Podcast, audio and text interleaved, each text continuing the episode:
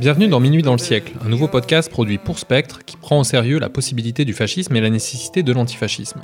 Alors Minuit dans le siècle, pourquoi? Minuit dans le siècle, c'est une formule qui nous vient d'un roman de Victor Serge, un romancier d'origine russe, d'abord anarchiste puis rallié aux communistes. Dans son roman intitulé S'il est minuit dans le siècle, publié en 1939, il décrit de manière implacable la dictature bureaucratique et l'univers concentrationnaire en URSS. Minuit dans le siècle, ça désigne donc ce moment où les structures de l'oppression semblent incontestables, où toute lutte paraît vaine et où l'espoir a déserté. Bien évidemment, notre situation nous apparaît sous un jour très différent. Nous ne subissons pas, comme Victor Serge, la défiguration et la trahison des espérances qu'avait fait naître une révolution. Pour notre compte, nous sommes orphelins d'une révolution. Coincés entre un vieux monde qui meurt et un nouveau monde qui tarde à naître, pour reprendre les mots souvent cités du militant communiste Antonio Gramsci. Il n'est pas encore minuit dans le 21e siècle, mais l'horloge tourne. Nous sommes les hommes et les femmes d'avant minuit. Nous sommes de celles et ceux qui refusons que le siècle sonne minuit.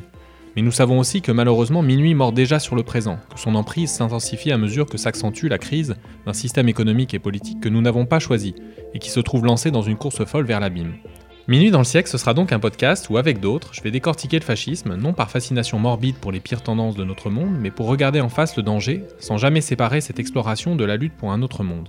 Dans Minuit dans le siècle, on parlera donc, entre beaucoup d'autres choses, des origines du fascisme et de ses évolutions, des rapports entre fascisme et police, entre fascisme et racisme, ou entre fascisme et colonialisme, de la culture fasciste et des États fascistes, de la manière dont les fascistes investissent aujourd'hui le terrain de l'écologie, mais on évoquera aussi des insurrections antifascistes du passé, des luttes qui sont menées ici et maintenant, des stratégies qui ont été et qui sont mises en œuvre par les mouvements antifascistes, des succès comme des échecs. Je vous invite donc à écouter et à suivre les premiers épisodes de Minuit dans le siècle qui seront disponibles d'ici quelques semaines sur Spectre.